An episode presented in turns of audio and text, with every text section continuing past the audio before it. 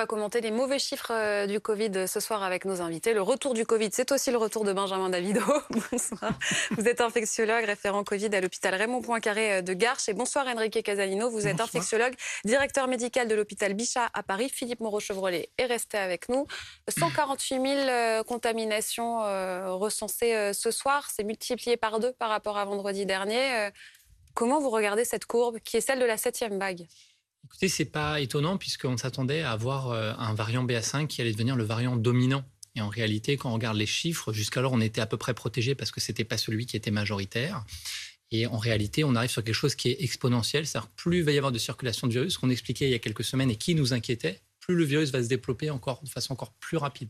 Et on sait que BA5, par rapport aux autres sous-variants d'Omicron, a cette capacité de 10 à 15% plus contaminant. Malheureusement, on voit bien que la saison de l'été ne suffit pas à stopper la propagation. Et on se retrouve dans un scénario, quand on regarde le courbe, qui se superpose exactement à celui de la vague BA2 en mars, et qui, je l'espère, ne créera pas la même chose que l'été dernier, avec une euh, saison de variant Delta très difficile pour l'hôpital, puisqu'un pic en plein mois d'août, à l'heure où l'hôpital euh, va mal, si je puis dire, c'est un euphémisme, et où aussi les soignants et les services ferment pour la période des vacances. Oui, c'est un moment crucial puisque c'est euh, le moment des vacances, euh, le moment de brassage des populations aussi. Euh, le, message a été, et des politiques et des responsables, c'est génial, on n'aura plus à porter le mm. masque, c'est génial, mm. tout est terminé. Mm.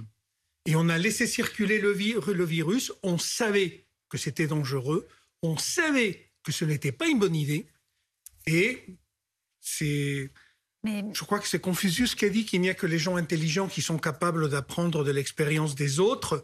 Lorsqu'on n'apprend pas de l'expérience des autres, c'est qu'on n'est pas intelligent. Est-ce que la question à se poser, c'est pas de savoir comment on doit répondre à cette vague? C'est-à-dire, est-ce que dans vos propos, j'entends le fait que vous considériez qu'il fallait garder le masque. Est-ce que si on garde le masque dans les transports là maintenant, en fait, on n'est pas condamné à le garder pour toujours dans les transports. Et sinon, est-ce que, c'est pas le, est-ce que le problème n'est pas la vaccination des publics à risque? Vous avez raison, il y a deux points. Le premier, c'est il fallait avoir un discours où on responsabilise les personnes, où chacun reste encore un acteur de prévention. Pour le moment, on peut, réduire la pression sur les masques, mais il faut continuer à faire attention lorsque vous êtes en contact avec un de vos proches qui est potentiellement fragile, une femme enceinte, quelqu'un qui a un cancer, quelqu'un qui a un diabète, quelqu'un qui est très âgé. Il fallait avoir un discours qui soit constructif, qui donne un sens. On n'a pas été capable d'avoir ce discours et le discours a été youpi, c'est terminé, on peut faire ce qu'on veut. Et c'est une erreur colossale. Et l'autre élément, c'est sur la vaccination. Je suis d'accord avec vous. Aujourd'hui, il faut vacciner toutes les personnes de plus de 60 ans parce qu'on sait qu'il y a un risque plus élevé. Toutes les personnes de plus de 80, c'est grossièrement évident. Toutes les personnes qui ont un cancer, une maladie chronique, qui ont une pathologie. Les autres, pour le moment, disons, la question se posera plus tard.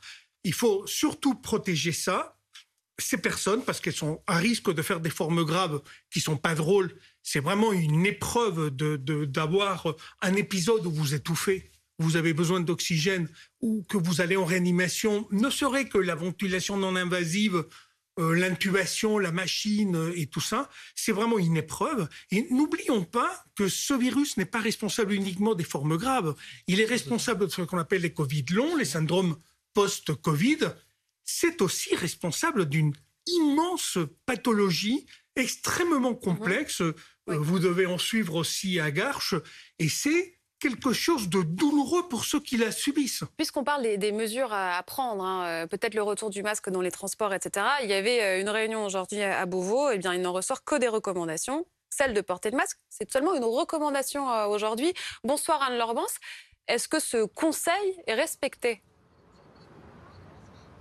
Alors le masque, il faut dire qu'il est euh, plutôt rare hein, dans les euh, transports en commun. On se trouve à Porte de Versailles. On a vu passer pas mal de trams et la plupart des voyageurs euh, ne le portent pas. Mais lorsque l'on prend le temps d'échanger avec eux, ils constatent tout de même que depuis quelques jours, hein, des voyageurs commencent à réadopter ce geste réflexe et barrière. La mesure, hein, cette incitation de le porter dans les transports en commun, elle divise les voyageurs avec qui nous avons pu échanger et qui ont répondu au micro de Camille Fournier. Je le porte un petit peu par habitude, mais après c'est plus enfin, c'est par sécurité en fait. Par sécurité, je sais que là par exemple, je viens d'avoir vu mon père qui est cas contact. Euh, pas trop envie de le faire circuler, surtout que ça remonte assez vite. Je suis plutôt contre. Je suis contente d'avoir retrouvé un, un, mode plus normal. Après, peut-être qu'en hiver, quand il y a des épisodes de grippe par exemple, ça serait plutôt euh, positif de le faire. Mais j'avoue qu'en plein été par exemple, je vois moins l'intérêt. Euh, la ministre de la Santé hier et euh, la Première ministre Elisabeth Borne aujourd'hui euh, incitent hein, donc les voyageurs à porter ce masque, mais pour l'instant, ce n'est pas encore un geste réadopté par toutes les personnes qui empruntent le métro et le tram. Merci Anne Lorbance avec Camille Fournier. Philippe, on n'aurait jamais dû l'enlever? Le masque.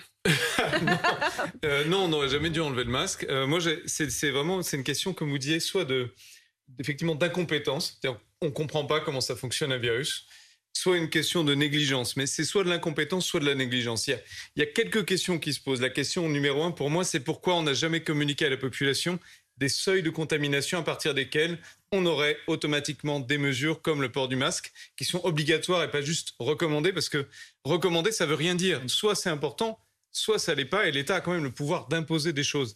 Deux, pourquoi est-ce qu'on ne parle pas du Covid long? Pourquoi est-ce qu'il n'y a pas de campagne pour dire aux gens qu'il n'y a pas que la mort euh, dans cette histoire, il y a aussi des millions de gens qui ont du mal à respirer, à entendre, qui ont des saignements cérébraux, qui ont du brouillard mental, etc. Et ça, ça, ça surcharge les, par ailleurs les urgences.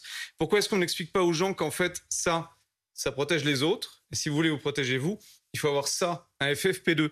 Dans tous les pays européens, tous nos voisins de l'Allemagne, l'Italie, on impose ça dans les transports en commun. En France, un FFP2, vous en parlez aux Français, vous dites, mais mm. c'est quoi ce machin? Ça empêche de respirer alors que tous les chirurgiens en portent. C'est juste, on a un vrai déficit. Pourquoi le gouvernement n'a pas dit que ça, ça, c'était la seule chose qui protégeait vraiment? Pourquoi? C'est une vraie question quand même. Puis ensuite, on a plein de problèmes du type, pourquoi est-ce que sur la vaccination, elle n'est pas obligatoire? Quand est-ce qu'on pourra vacciner les enfants de moins de 5 ans? En France, c'est de la science-fiction. Euh, quand est-ce qu'on pourra euh, se vacciner quand on a moins de 60 ans?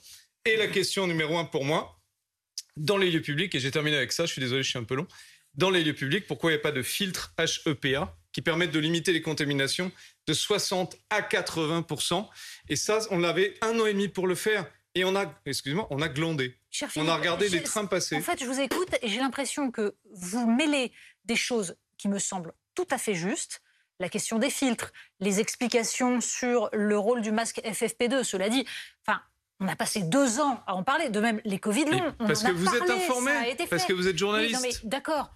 Mais le principe de l'information, c'est qu'en effet, on transmet. Après, les citoyens acceptent ou non, et il y a un principe de liberté. Accessoirement, non, on va pas relancer le débat en, Italie sur la vaccination. Et en Allemagne, c'est obligatoire dans les transports en commun. Ce que j'entends dans votre discours, c'est en effet l'idée qu'il faut tout rendre obligatoire. Or, la question que je me pose et que je vous ai posée à l'instant, c'est la question de savoir si le Covid devient une maladie chronique, enfin une maladie endémique, euh, c'est-à-dire comme la grippe, on se vaccine tous les ans pour la grippe, qui fait des morts, ça n'est pas obligatoire et accessoirement vacciner, je le répète, vacciner les enfants de moins de 5 ans qui n'ont strictement aucun risque de mm. faire une maladie grave, je ne vois toujours pas l'intérêt. Mais ça, c'est une parenthèse. Mais sinon, comment gérer au mieux pour que ce soit à la fois acceptable par les populations, compréhensible, mélanger l'information avec quelque chose qui soit une responsabilisation et donc pas la peur tout simplement. Comment on fait pour faire passer ça raisonnablement? Écoutez, c'est presque du débat philosophique et euh, parfois idéologique. La vérité, probablement, entre les deux. Euh, j'ai envie de vous dire, euh, la différence, parce que souvent on veut comparer cette maladie à la grippe, c'est qu'on n'a jamais fait le calcul des séquelles de cette maladie, du nombre que ça représente en valeur absolue, y compris même des décès d'Omicron. Quand Omicron est arrivé, on a dit ça y est, Omicron, c'est fini, plus personne ne meurt. Aujourd'hui, il y a 50 morts tous les jours.